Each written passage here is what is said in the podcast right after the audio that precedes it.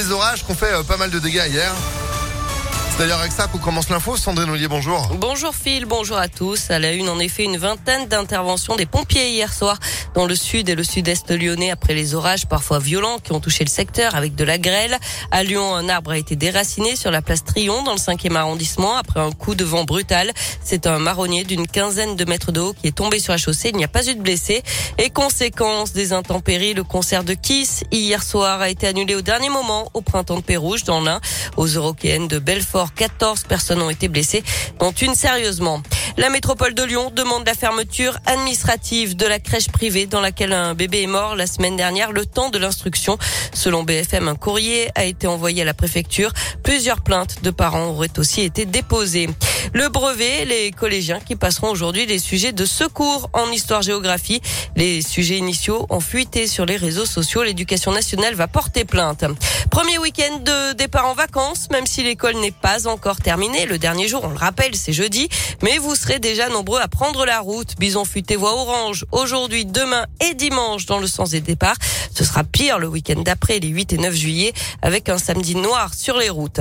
Des départs en vacances déjà perturbés dans les airs, un vol sur 10 environ annulé aujourd'hui dans les aéroports parisiens de Roissy et d'Orly, en cause une grève des salariés qui réclament des augmentations de salaire.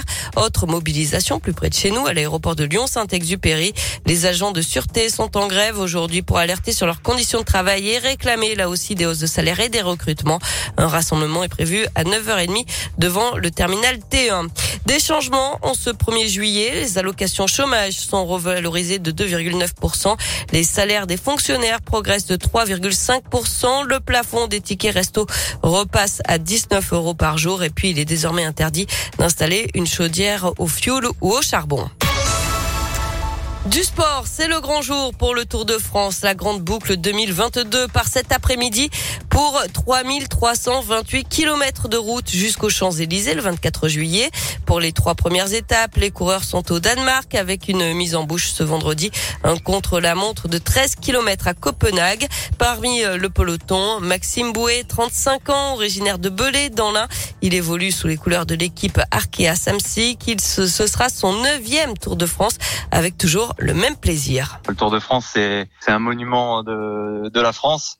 C'est la fête nationale tous les jours presque. Tout le monde connaît le Tour de France, même les personnes qui ne, qui ne sont pas fans de vélo, qui, qui n'aiment pas spécialement le vélo, euh, regardent le Tour de France ou vont au bord de la route pour regarder passer les coureurs. Pour moi, c'est une fête nationale et, de, et d'être acteur de cette fête, c'est bah, toujours, euh, toujours un plaisir. La première étape donc hein, contre la montre de 13 km à Copenhague. A noté aussi la présence du Lyonnais euh, Victor Lafay. En basket, un gros coup pour l'Asvel avec la signature de Nando De Colo, l'international français élu meilleur joueur de l'Euroleague en 2016. À l'OL, c'est aujourd'hui que Corentin Tolisso doit être présenté. Le milieu de terrain revient dans son club formateur après cinq ans passés en Allemagne. Enfin, en tennis à Wimbledon, c'est terminé pour le Ligérien Hugo Grenier et pour euh, Benjamin Bonzi. Ça passe pour Gas Gasquet, Cornet et Tan. À suivre aujourd'hui la lyonnaise Caroline Garcia euh, face à la chinoise Zhang. Allez Caroline, merci beaucoup Sandrine. L'actu à tout moment, impactfm.fr et vous êtes de retour à 8h. À tout à l'heure. 7h34. Météo